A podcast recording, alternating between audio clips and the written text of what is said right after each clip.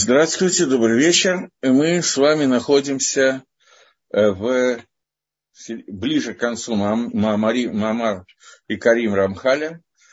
И вот Рамхаль пишет. В прошлый раз мы говорили о целом Магалахе, о целом пути объяснения, что такое э, Геула, что такое ну, избавление, спасение, что такое грядущий мир. И вот сейчас последний абзац, который я не успел в прошлом году, э, в прошлый раз на эту тему обсудить, это после того, как мы доказали, что Раим Лешаар Лешаэр Баницхьот, что те, кто годятся для этого, те, кто этого заслужили, остаются к вечной жизни, к жизни, которая называется Аламаба. Каждый на своей ступени.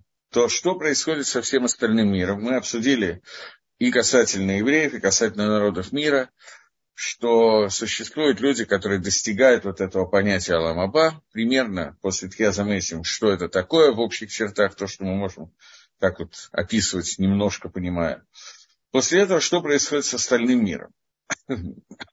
Остальной мир, имеется в виду наш мир, он возвращается к понятию Тоу Вогу, к понятию, которое было, когда описывается творение мира, и сказано, вначале сотворил Всевышний небо и землю, земля была, варец, говорит, атово, земля была пустая, нестроена, обычно переводится что-то в таком духе. И вот он возвращается к состоянию вот этой вот пустоты, а именно, что форма этого мира, она теряется и возвращается к понятию воды. Вода заливает все.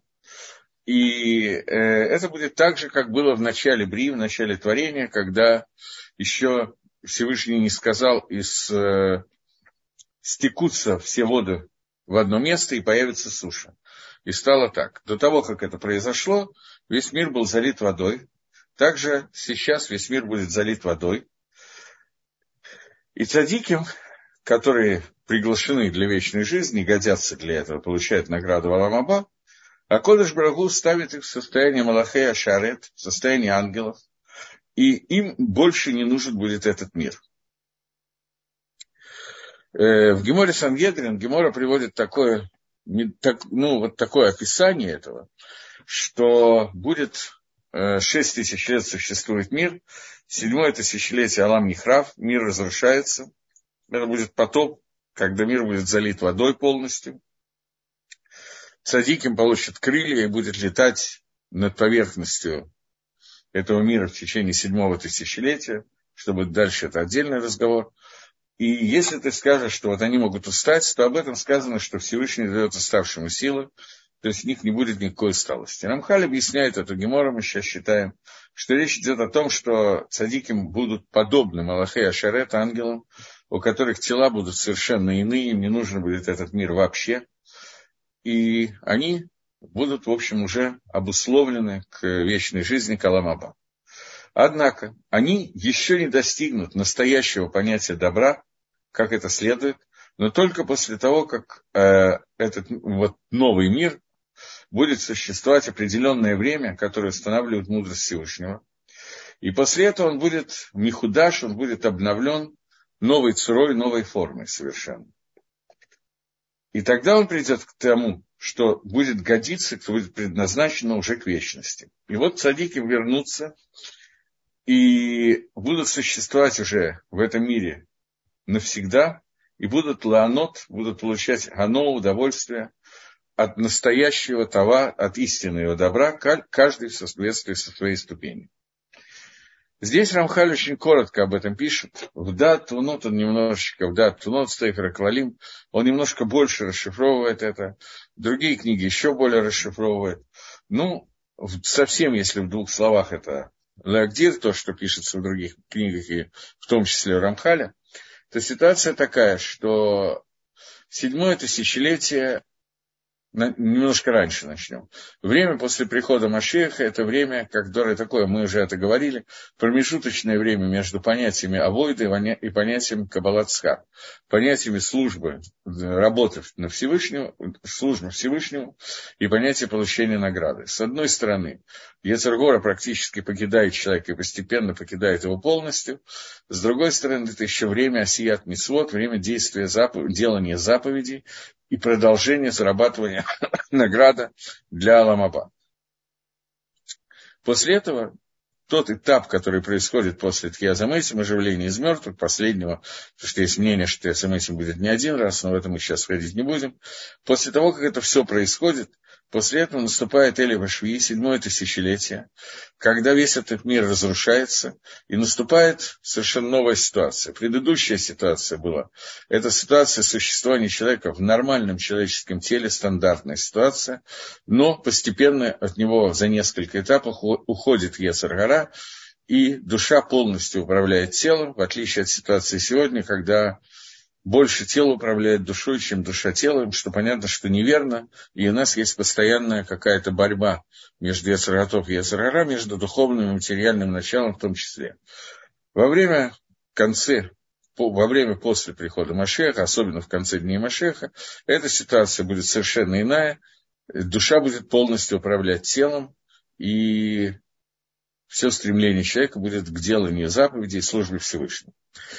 Следующая ситуация после оживления из мертвых, после Тхиазамесим, это ситуация, когда мир этот вообще уходит, и состояние человека будет, у него будет тело, по мнению Рамхали и по мнению Рамбана. Есть те, кто объясняет Рамбама иначе, но есть те, кто объясняет, что Рамбам на это не халет. Я сейчас не буду полностью входить в шиту Рамбама, это такая очень сложная точка зрения.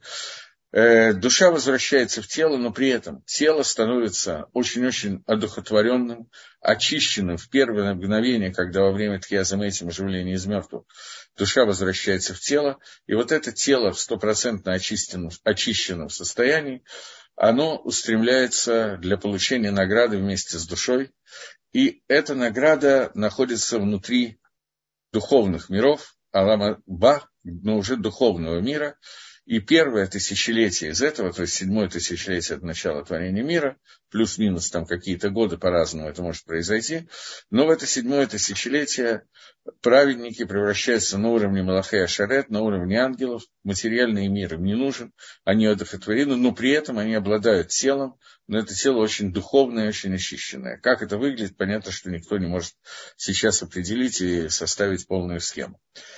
После этого э, происходит еще грубо тысяч, 3 тысячи, 2, ну, 3 тысячи лет, седьмое, восьмое, девятое и десятое тысячелетие, каждое из которых имеет свою определенную функцию, поднятие, бли, приближение ко Всевышнему, в каждое из этих тысячелетий это приближение совершенно огромное, э, соответствие раскрытия каких-то качеств Творца, с которыми цадики смогут объединиться и постичь это. Для каждого из этого нужно по тысяче лет, после чего, когда все это, весь этот этап будет пройден, вот после этого наступит уже настоящий Аламаба, настоящий грядущий мир, и это то, о чем сейчас я читал в Рамхале, я зачитаю еще раз, потому что это такая не очень очевидная мысль. Но после того, как этот мир будет в состоянии тогу, в состоянии вот этого вот разрушения, определенное время, которое установила мудрость Творца, он будет снова обновлен, и обновлен уже в новой форме, которая будет э, предназначена и правильна для того, для чего предназначен вот этот вот верхний мир. Какова эта форма? Рабхаль не объясняет. И цадики вернутся и будут существовать после этого вечность. И будут получать гану, нагадим, от настоящего, оно от настоящего истинного наслаждения, каждый на своем уровне, это истинное наслаждение, это постижение мудрости Творца. Начнется это во время еще до начала седьмого тысячелетия, во время, когда раскроется тайны Торы для тех, кто этого достойны во время Машеха, во время, когда праведники будут приглашены на пир в суку из кожи левиатана, шкуры, наверное, это говорится, а не кожи, ну, может, не знаю, кожи левиатана, и их будут угощать в том числе э, рыбой под названием левиатан, и в частности там, еще какие-то явства, поить вином, которое хранилось семи дней творения. Э, но это кавана этого, смысл того, что здесь говорится, это понятно, что это материальная еда, нематериальное вино, даже очень старое материальное вино, это не то наслаждение, которое обещают праведникам. Речь идет о том, что праведники будут постигать смысл заповедей Всевышнего, постигать Тору, которую они учили, на том уровне, на котором мы не можем ее постигнуть сегодня, потому что сегодня нам мешает очень многое в этом мире постигать это. И когда мы выйдем из оболочек, клепот, э, шелухи, кожуры, которые нам мешают, то праведники удостоятся понять такие вещи, которые сегодня понять невозможно. Но только той Торы, которую они учили при жизни, та Тора, которая при жизни не училась, то она останется недоступна. Поэтому человек, я сейчас не хожу во все проблемы Гилгулим и так далее, но человеку желательно пройти всю Тору целиком, нежелательно, в общем, это такая очень важная вещь, и даже те части, которые он полностью не может понять, ему будут раскрыты во время раскрытия, соединения со Всевышним, и во время это и будет награда Аламаба, потому что нет никакого аспекта Торы, сколько бы мы ее ни учили, который можем сегодня понять полностью. Но то, что мы выучили, поможет нам в дальнейшем получить настоящую награду Аламаба.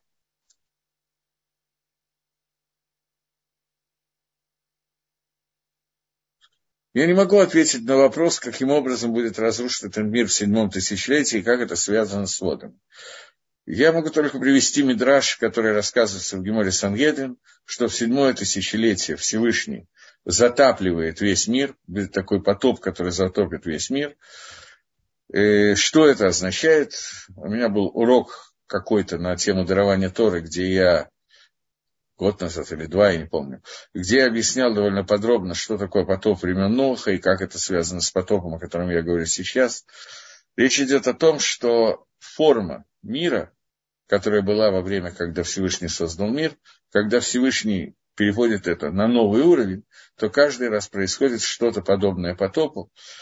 Вода, которая не имеет собственной формы, она предназначена для того, чтобы затопить предыдущую форму, для того, чтобы могла быть создана новая форма.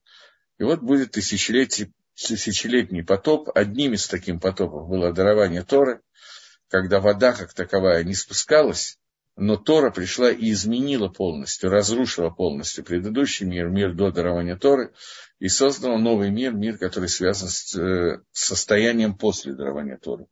Такое состояние, каким именно образом оно произойдет, я не знаю, никто не может этого знать. Но это то, о чем я говорил.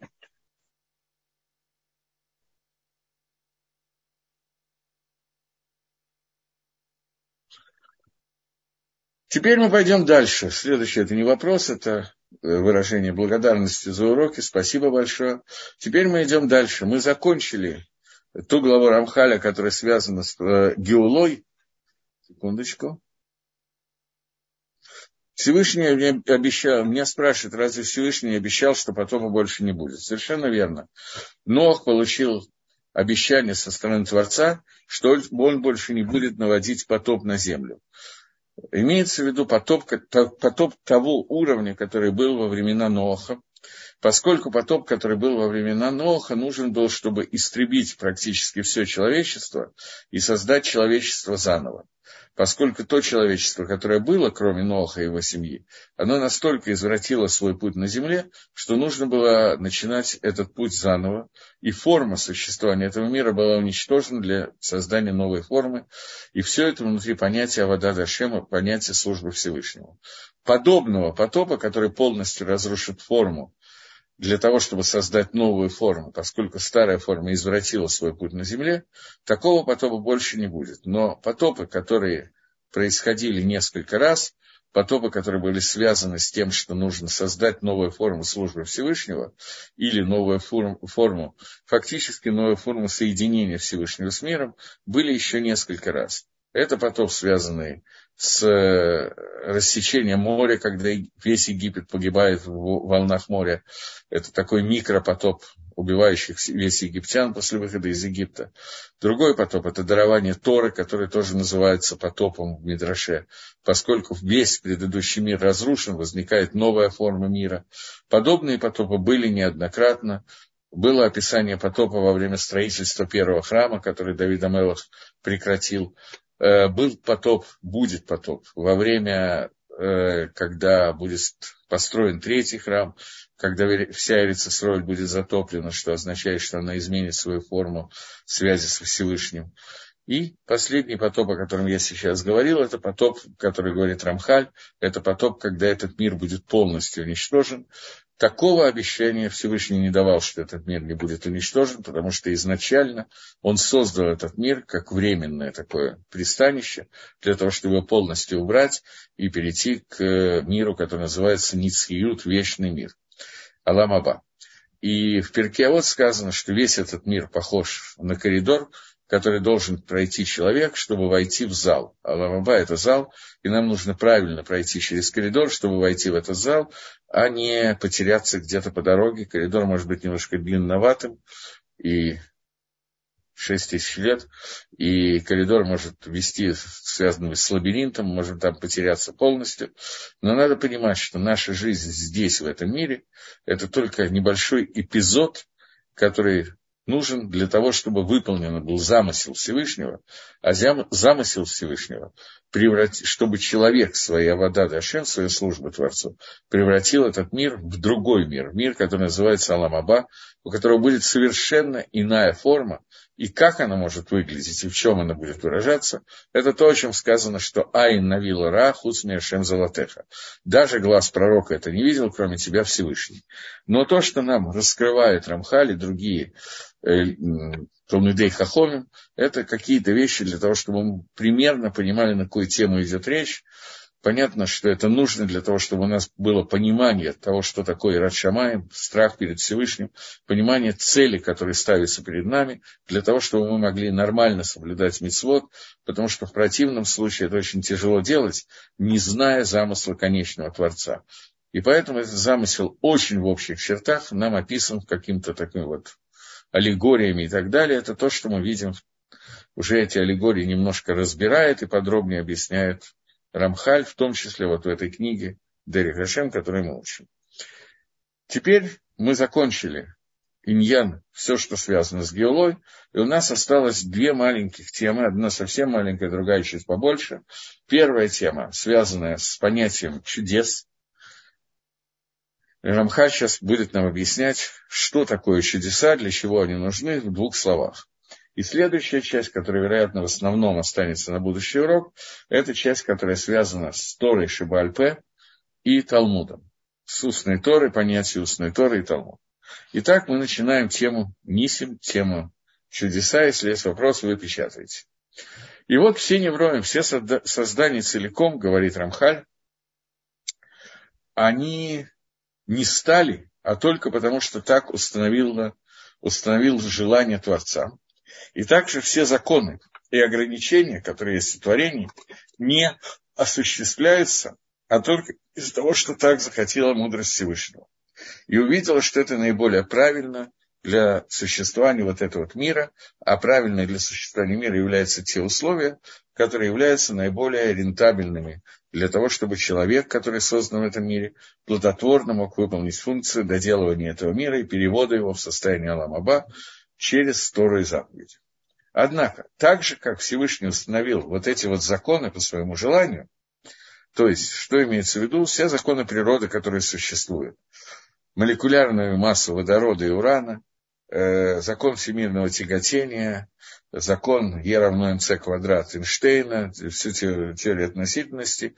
И все остальное, что находится в мире, я назвал некоторое количество законов, которые мне пришли в голову, и все остальные вещи, с помощью которых, в общем, согласно которым существует мир, они были созданы Всевышним, мир был создан согласно этим законам, даже в то время, когда люди не могли еще понять, что F равно МЖ несмотря на то, что люди этого не знали, существовала сила тяжести и существовали все остальные, даже элементы таблицы Менделеева до того, как они были открыты.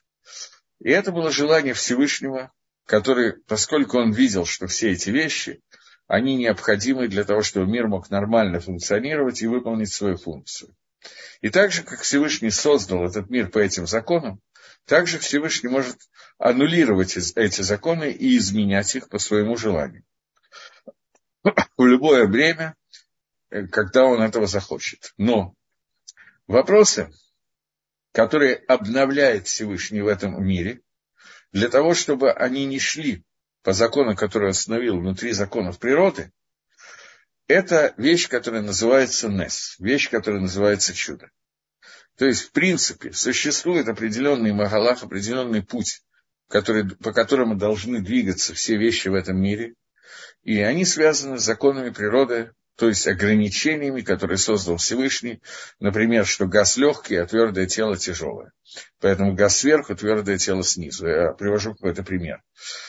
Но когда это требуется, Всевышний делает так, чтобы этот закон менялся, и природа вела себя совершенно иначе. В тот момент, когда это является необходимым для того, чтобы мир пришел к нужному существованию.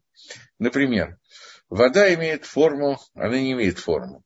Она под действием силы тяжести находится, лежит на земле, растекается в том виде, в котором ее наливают, в виде океана, моря, озера, пруда, лужи бутылки и так далее.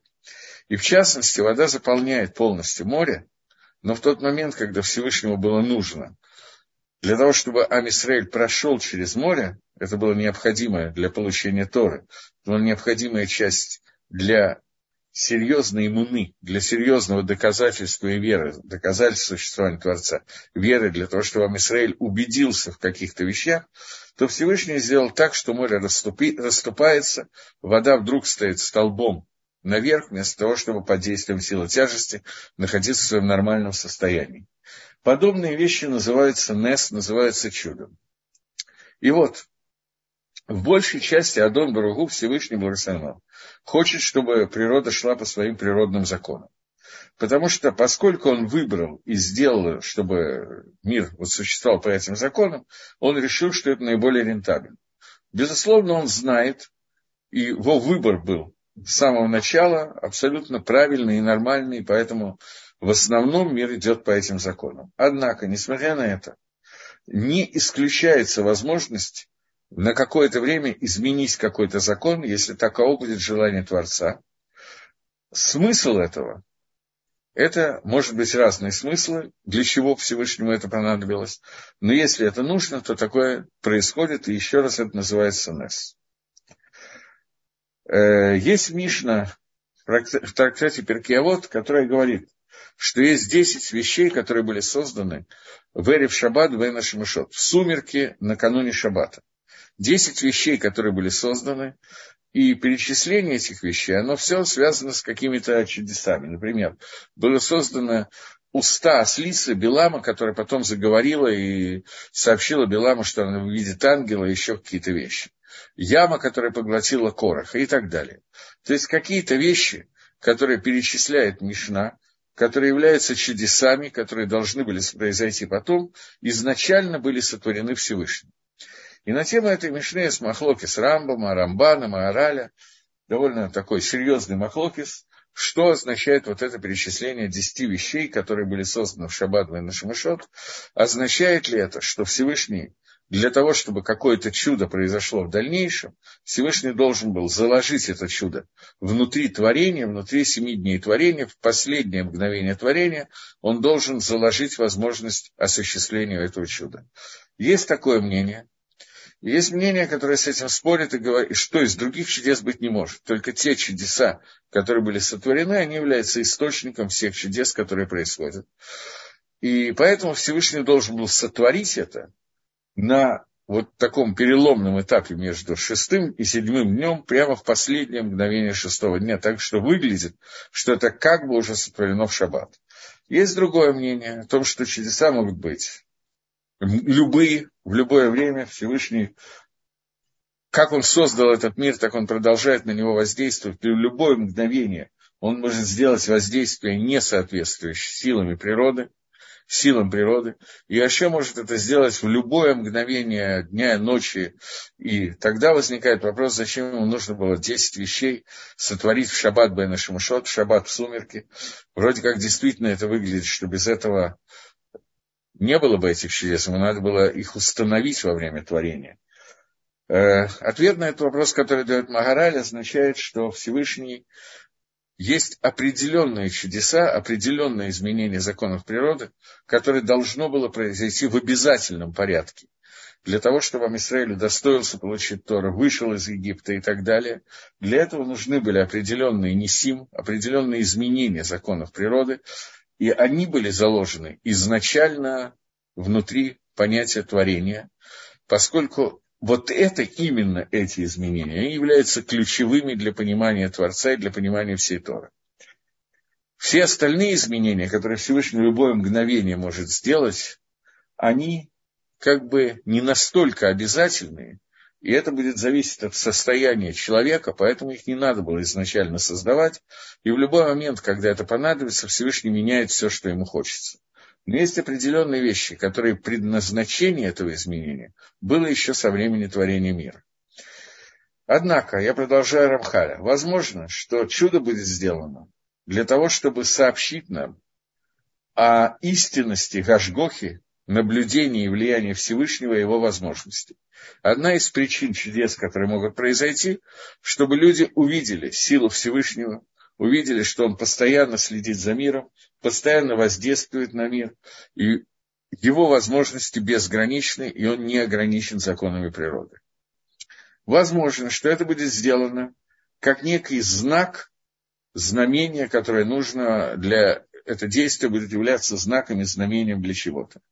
Истинность вещи. Возможно, что это будет э, для того, чтобы было какой-то мусак, какое-то понимание и раскрытие в соответствии с действием, которое произойдет и станет очень известным, для того, чтобы раскрыть Всевышнего в этом мире, для того, чтобы, ну, это тоже связано с иммуной, с верой в Творца, во-первых, и связано также с еще какими-то вещами, для того, чтобы Творец был более, более понятен, чтобы мы лучше поняли какую-то вещь, связанную с замыслами Всевышнего.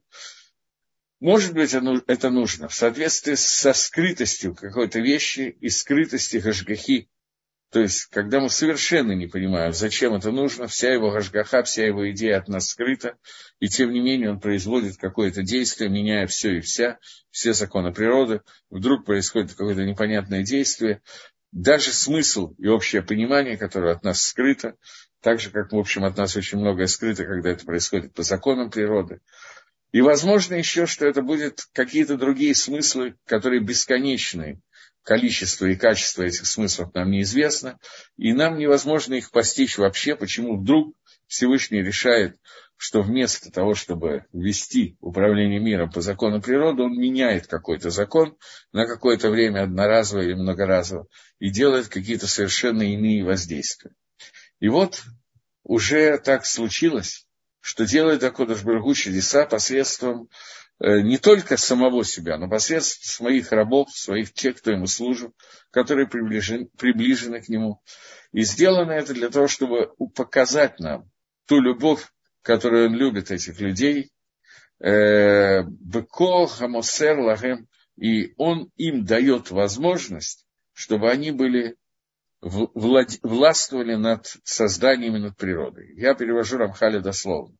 И в соответствии с уровнями, которые могут быть, в зависимости от уровня приближения ко Всевышнему, так будет сила, которая будет делать посредством этих людей, будут сделаны чудеса и чудесные какие-то события. Не знаю, надо ли приводить примеры. Я привел пример рассечения моря. Гемора приводит историю, когда Раби Пинхас Баниир шел для того, чтобы э, митсву выкуп пленных.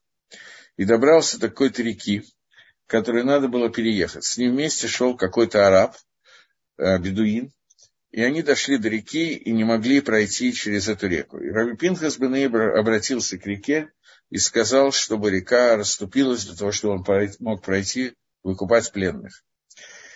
Река ему ответила. Рабейн Ханель там объясняет, что это не река отвечала. Понятно, что такого диалога с неодушевленными предметами не было. Речь шла о том, что Рабин Бен Ир рассуждал, может ли он сделать это, или есть аргументы против того, что он сейчас делает, и эти аргументы Гемора нам рассказывает как бы от имени реки. Река ответила, что тебе нужно купать пленных, а я создан для того, чтобы здесь течь мои законы природы, которые установил Всевышний, что я должна течь сверху вниз, и я не могу изменить, почему я должна менять свою природу, если тебе что-то нужно сделать. На что ответил Раби Пинхас Бенеир, что если ты этого не сделаешь, то я э, сделаю Зейру распоряжение, и ты полностью пересохнешь, ты исчезнешь. И река расступается, дается Раби Пинхасу Бенеира пройти. Э, Раби Пинхас Бенеир хочет пройти, а раб, который был вместе с ним, сказал, что как-то это некрасиво. Ты проходишь, а мы шли с тобой вместе, у нас как бы компания, ты проходишь, а я остаюсь э, в стороне. Рабинхас Беним приказал реке, и она пропускает и этого араба тоже, чтобы у него не было тлунот, каких-то претензий по поводу некрасивого поведения Раба Пинхас Баньира. И Гемора обращает внимание на то, что для того, чтобы перейти, чтобы расступилось море, нужно было сход Юсефа, Маширабейну, всего народа Израиля, путь к дарованию Торы. А здесь в одиночку Раби Пинхас Бенир делает так, что река расступается, он проходит через эту реку.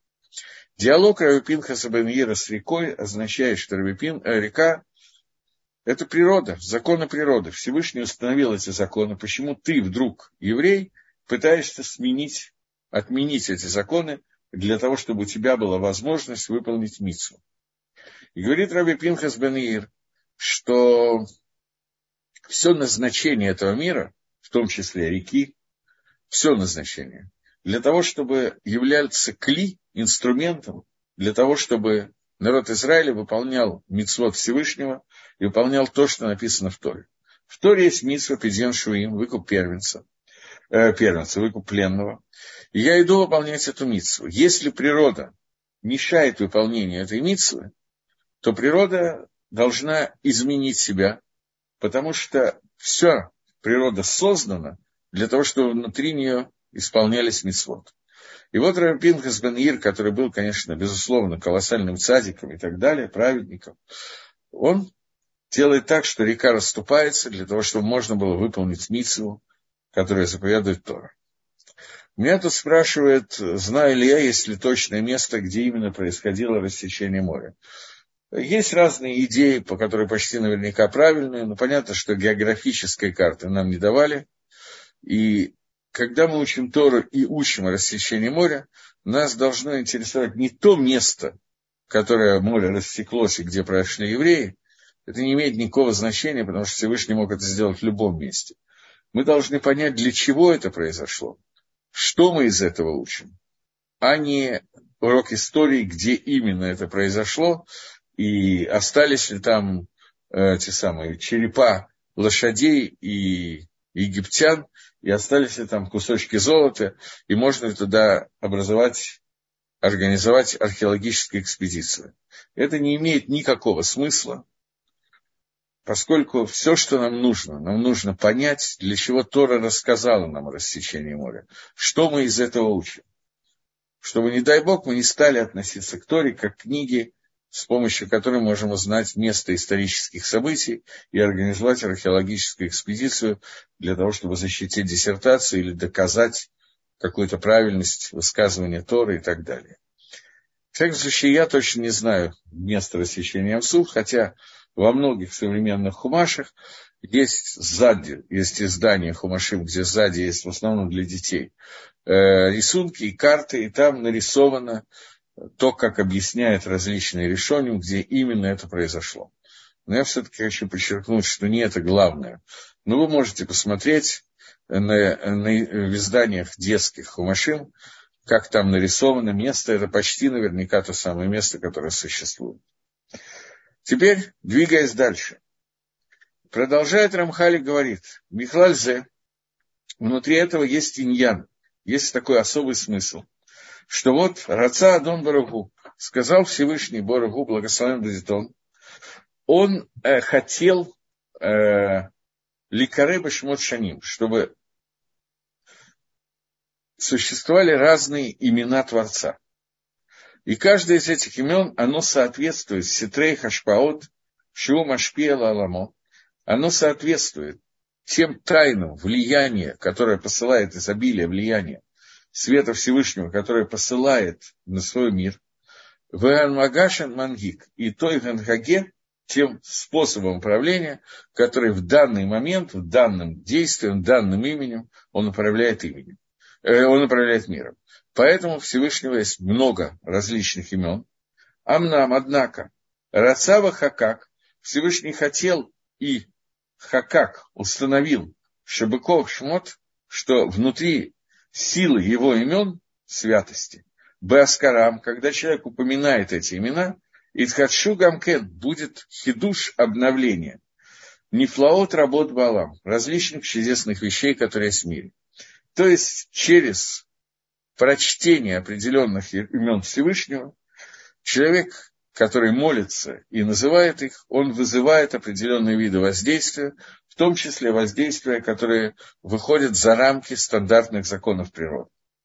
Улам Хилеку Сидер Дворим, однако Всевышний разделил и установил эти вещи, Бехох Манифла, своей чудесной мудростью, вы сам Сигула и установил какую-то возможность, Бехоль Шем в каждом имени и имени, к Моше Газраха Хмато настолько, насколько установила его мудрость, Леамших Баскарато, для того, чтобы с помощью упоминания имени можно было Леамших притянуть упоминание этого имени, Рашпаот Гахема, вот эти вот влияния, Шальедеймит Хашуни Флодгелу, что посредством им будут обновляться какие-то вещи. И таким образом, с помощью взывания к именам Всевышнего, через имена Всевышнего к Творцу, естественно, я сказал, извините, пожалуйста, очень глупо, даже сам немножечко дернулся, когда мы обращаемся к Творцу через вот эти вот его имена, каждый из которых показывает способ его управления миром и способ раскрытия его влияния в мире, то тем самым Всевышний сделал так, что мы вызываем такое гашпо,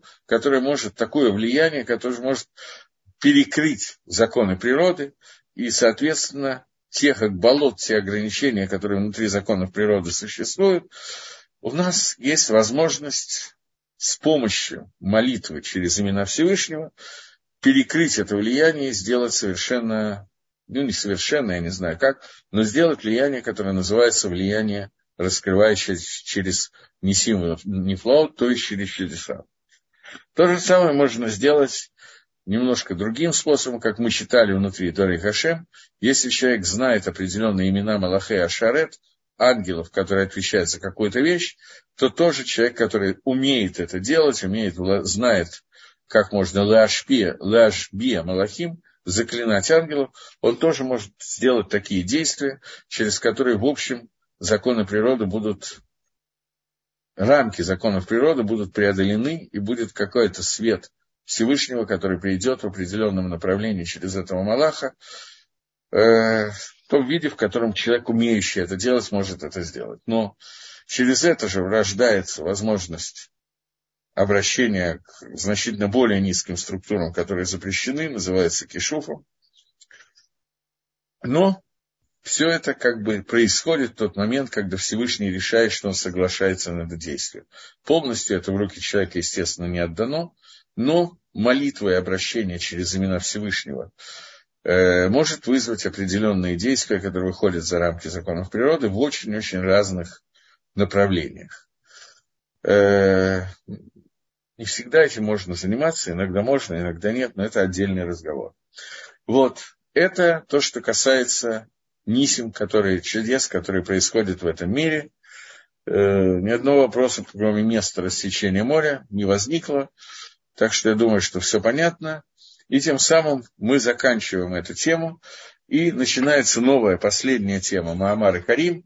Понимаете, что это просто повторение того, что было в Дерегашем, причем в очень короткой форме. Поэтому у нас останется один, максимум два урока, которые, за которые мы закончим эту книгу и перейдем к какой-нибудь новой теме, надо только решить какой. Э, вот, тема следующая, которую Рамхаль рассматривает, это Биньян Тора Шибальпе в Шас. Относительно устной Торы и относительно Шаса, Шиша Сидрей Мишна и Гемора, то есть относительно понятия Талмуда. И вот Адон Барагу, Всевышний Благословен, он не хотел записать Тору в своем полном объяснении достаточно для того, чтобы не нужно было ее объяснять устно.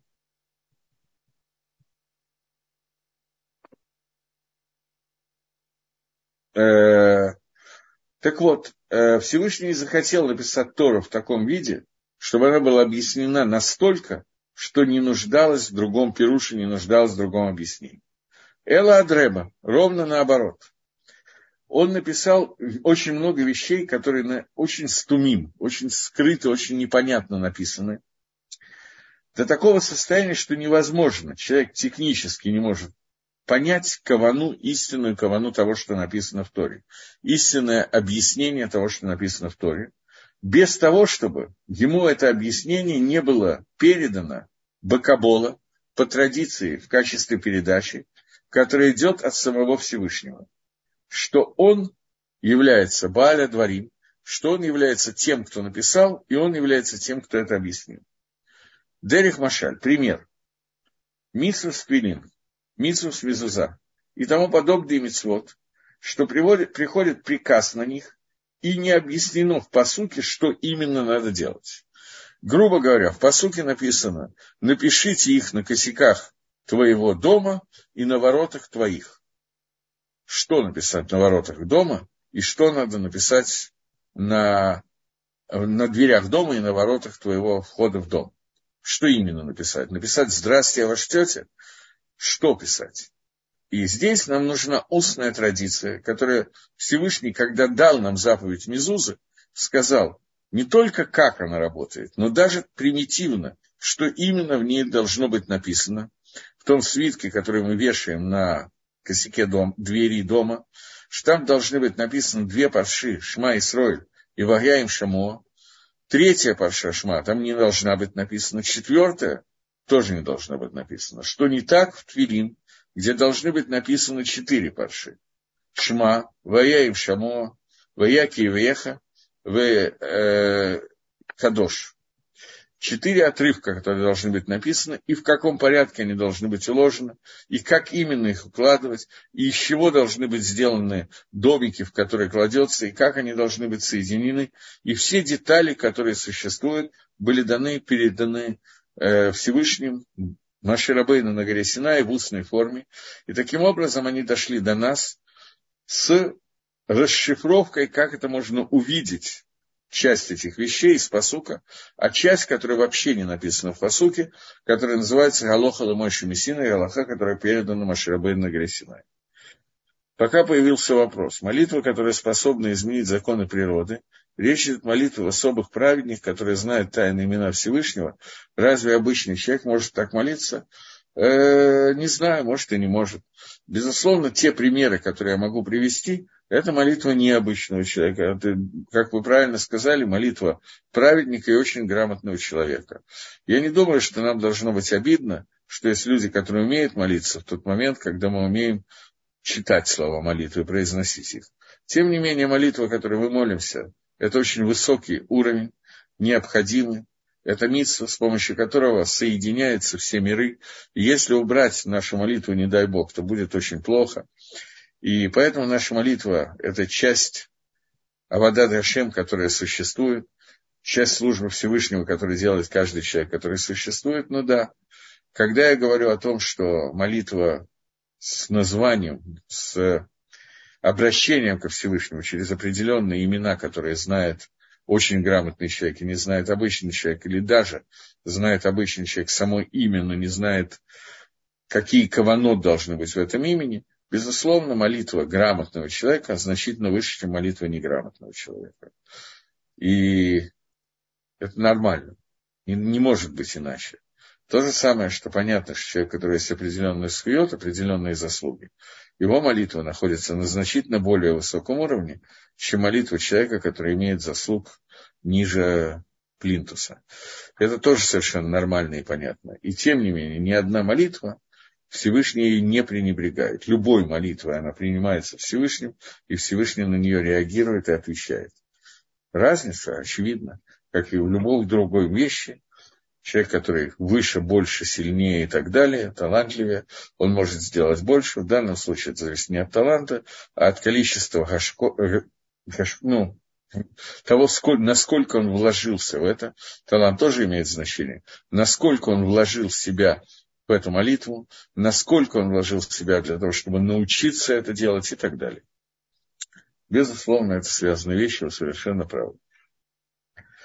Я возвращаюсь к тому, что я читал, что э, есть много мецвод, которые прямым текстом написаны в Торе, но их суть не объяснена письменной Торе, и возможно их понять только получив это по традиции, как, например, заповедь Мезуза, заповедь Твилин, которая даже место, куда надо наложить Твилин, написано в Торе таким образом, что если это буквально прочитать, то ты ни разу не выполнишь миссу Твилин, потому что куда надо надевать Твилин? Написано, что они будут у тебя знаком на твоей руке. Это на ладони, на предплечье, на плече. Где это должен быть знак? Это едеха. Это должно быть объяснено. Оно будет знамением, и даже слово знамение, я уже перевожу на русский знамение, написано слово татафот. Что такое татафот? Это очень трудно перевести.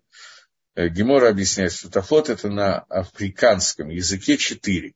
И будет четыре, э, отрывка Торы четыре Твилин бейн и неха. Если бейн и неха, это между глаз. Если положить твилин вот здесь, вот между глаз, то понятно, что мы не выполняем заповедь твилин.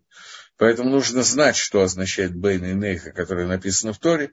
Для этого нужно увидеть другие бейн и неха, написанные в Торе, сравнить их, понять, что речь идет вот об этом месте, где кончается кончают расти волосы, э, и ровно посередине лба, ни, ни справа, ни слева, и так далее. И все это нам передается через устную традицию. Однако, продолжает Рамхали говорит, и Медгу истина состоит в том, что каванами кувенет Гейлима Адон Барагу, что с определенной каваной, стопроцентным наверением скрыл Всевышний Барагу свою кавана, свое намерение, когда он, написал, когда он продиктовал, дал нам письменную Тору, и истинность своих слов он скрыл, и в ней ее невозможно увидеть, не обладая пирушем, объяснением, которое он же, Всевышний же, дал через Маширабейна на горе Синай. Литаамим над имя сло. И это смысл, почему он так сделал, это известно только ему. На самом деле известно только ему, но многие вещи мы тоже прекрасно понимаем, хотя полностью понятно, что это доступно только Всевышнему. Однам кользе гейлим бетараши биктав. Но несмотря на это, Всевышний скрыл в письменной Торе эти вещи и Масрола Маширабейну, и передал Маширабейну Алавшалом эти вещи Бальпе, эти вещи в устной форме. Еще один пример просто, чтобы... Сегодня этот пример, наверное, менее актуальный для большей части, Твилина Мизуза, но понятно, что Рамхаль дает лучшие примеры, чем я, я не... но тем не менее. Есть э, написано, «И зарежь животное, как я приказал тебе на Синае». Ни в одном месте письменной Торы не указано, как именно Всевышний приказал, в какие голоход шхиты были переданы на горе Синай. Все Галахот Шхита были переданы только в устной форме, как я тебе заповедовал. Поэтому видно, что эти заповеди были переданы устно, по известным Всевышнему причинам. Для нас эти причины тоже на самом деле очень сильно понятны. Не настолько, насколько все это открыто перед Творцом, понятно. Но, тем не менее, некоторые из них мы сейчас назовем. Я только дочитаю до конца абзаца. И Мимену из этой письменной Торы – Нимшавга Масойрус Лахахомим было передано через Машрабейну традиция для наших мудрецов, Дора Хардор, поколение за поколением. И вот Бамасорос, и вот внутри этого, этой передачи, этой традиции, Нидбара Каванада Ктувим Ламито. Есть объяснение того, как надо читать и понимать то, что написано в письменной Торе, до конца абсолютно верное объяснение того, что написано.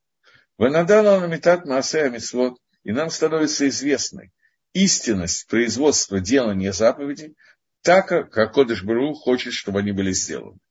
Таким образом, все это содержится в письменной Торе в очень скрытом, конспектированном состоянии и передается через традицию от Маширабейна до нас в очень открытом состоянии то, как это нужно делать. Для чего это нужно было сделать, почему это нельзя было сделать только через письменную Тору, для чего нужно было, чтобы это оставалось внутри устной традиции, Рамхаль пишет, что это вещь, которая известна Всевышнему. Он не объясняет ее, но то, что мы сами с вами можем понять, что если бы не было устной передачи, было бы только четкое написание, то возникли бы какие-то споры, что имеется в виду, и поскольку нельзя было бы оперировать того, что так я получил отрава, то внутри этих споров возникла бы какая-нибудь глупость, и глупость, которая невозможно было бы никак с ней бороться. В качестве такого простого примера мы знаем, что были уже не одна группа людей, а несколько групп людей неоднократно, которые пытались исключить всю устную Тору и соблюдать только то, что написано в письменной Торе. Это Кутим, которые жили на горе Грязим и Иваль, это Байтусим, Сдуким, это Кераимы и так далее. Такие группы людей неоднократно возникали. И вот одна из вещей, которые сделали Цдуки, они сказали, что в Торе написано «Лота Авиру Эшба Кольма Шаватейхам Байома Шаббат», что не разводите огня во всех ваших жилищах в день шаббатник. Это кусочек из Старыши Биктав, это кусочек из письменной Торы. Они из этого сделали вывод, что даже огонь, который горел э, до шаббата, им нельзя пользоваться внутри шаббата, поэтому они отказались от любой теплой еды в шаббат и отказались от идеи того, что делаем мы, когда мы ставим на плату шаббат Э, еда для того, чтобы она была теплая, чтобы был он их шабас, настолько, что рабоним сказали, что человек, который не ест теплую еду в шаббат, надо проверить, не является ли он мином, не является ли он отрицающий основы Торы, отрицающий устную Тору. И подобные вещи, когда как бы ты, как бы Всевышний не написал, он может все, но технически невозможно это сделать таким образом, чтобы прочитанная строчка никогда не вызвала двух мнений. А если учесть, что речь идет о евреях, то одна строчка вызовет несколько мнений. Понятно, два еврея, четыре мнения.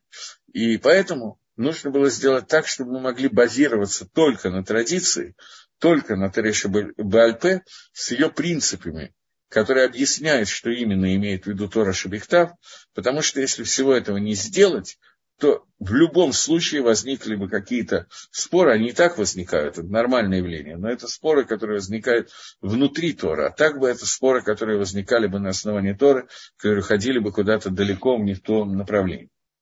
И вот получается, что слова устной Торы продолжает и говорит Рамхаль, э, с точки зрения их укладки, их согласия с Перушем, с объяснением, который Микубаль, который принят, делятся на три части. То есть, письменная Тора с объяснениями ее, которые приняты от Рабаним, которые приняли это с горы Синай от Маширабейна, делится на три части. Первая часть – это клалин яним, бак лалам бекатув, ахло партейхам нидбайра протим бамасойрос. Это вещи, которые э, включают в себя все вещи, которые написаны прямым текстом, но не определены их частности, и для того, чтобы определить их частности, требуется традиция для того, чтобы сказать, о чем конкретно идет речь. Как, например, напишите мезузот на дверях дома вашего и на воротах ваших, но что именно называется мезузы, что должно быть написано, как должно быть прибито, под углом, вертикально, горизонтально, туда входит отрывок Шма Исраэль. Или там просто надо написать какое-то имя Всевышнего, которое означает «я охраняю двери Израиля». Или любая другая идея, которая может прийти в голову, она будет неверна до тех пор, пока она не будет сформулирована Маширабейна на горе Синай и не будет передан ее пируш, ее детализация через наших мудрецов нам с вами. Третья, вторая часть, извините, включает в себя ктувим, отрывки, Шебиурам и Супак. Объяснение, которое вроде бы написано прямым текстом, но существует некоторый сафек, некоторое сомнение, как их объяснить. Башер из Белу Перушим Шаним. И этот отрывок можно объяснить разными перушим. И нужно разными объяснениями. Все объяснения, они вроде бы как правильно входят в текст написанного, но для того, чтобы это правильно понять, требуется хахро, объяснение, как правильно, какие из трех-четырех вариантов прочтения, какой из них будет правильный, нужно гахро, нужно какое-то определение, которое дано э, Бамасойрос по традиции, полученной от наших мудрецов. И, наконец, третья, последняя часть. Это включает в себя Ктувим, Фигамилот, Баэмет, Тия Хаванайхат, которые при прочтении слов этого отрывка будет только одна кавона, одно понимание, другое невозможно. Но Бамасойрос по традиции объясняется, что существует какая-то отличие от того, что видно на первый взгляд. То есть на первый взгляд здесь написана какая-то вещь, но Массойра, традиция нам показывает, что надо читать не в прямом вот, понимании того, как написано, а включить в себя какие-то вещи. И об этом сказали наши мудрецы Зихрона Левроха. Галоха акевит от микре, что галака, она огибает посук. И сказали, эйн протей ахели газер абим. Однако вот детали такие вещи, их не так много. В и не только их не так много, но если тетрак в но кроме этого, если человек будет стараться и углубляться в то, что написано, он увидит, что на самом деле то, что написано, не противоречит полностью той галохе, которую мы получили, и не, явля... не вступает с ним в противоречие. Это только на первый взгляд. Но надо очень серьезно, леомид базе, углубиться в это, чтобы увидеть, что нет противоречия. Но нужно понять это, как этого противоречия нету, на какой-то границе, на каких-то вещах. Я приведу просто какой-нибудь пример, что есть посылки, с которого можно понять, отрывок истории, с которого можно понять буквально какую-то вещь, но когда человек начинает углубляться, то он увидит, что в другом месте посуд говорит иначе. И вроде бы как получается противоречие между псуким. Понятно, что внутри письменной торы нет противоречия между двумя псуким, поэтому нужно попытаться понять, а что имеет в виду оба посука. И здесь, например, может быть, что находится какой-то третий посук, из которого видно, как эти два посука можно соединить вместе с помощью этого третьего посука. Но человек, который читает этот посук, он не может это сам увидеть. Потому что, то есть может, но для этого надо знать Тора на уровне того, как знал, ну, близко к тому, как знал Маширабейну. А вот так вот случилось, что большая часть из нас, опять же, я никого не хочу обидеть, скорее хочу над нами посмеяться, большая часть из нас не знает наизусть письменную Тору настолько, чтобы мы были в состоянии ее мгновенно анализировать, читая в любом месте. Поэтому нам передается по традиции какая-то вещь, которая после того, как мы углубим, углубляемся во всю Тору, мы увидим, как в нескольких местах Торы это объясняется, но самостоятельно это увидеть невозможно. Для этого дается традиция, которая на первый взгляд показывает, что Галаха окевит от микре, Галаха, она огибает и иначе объясняет, чем написано про сука, в посуке.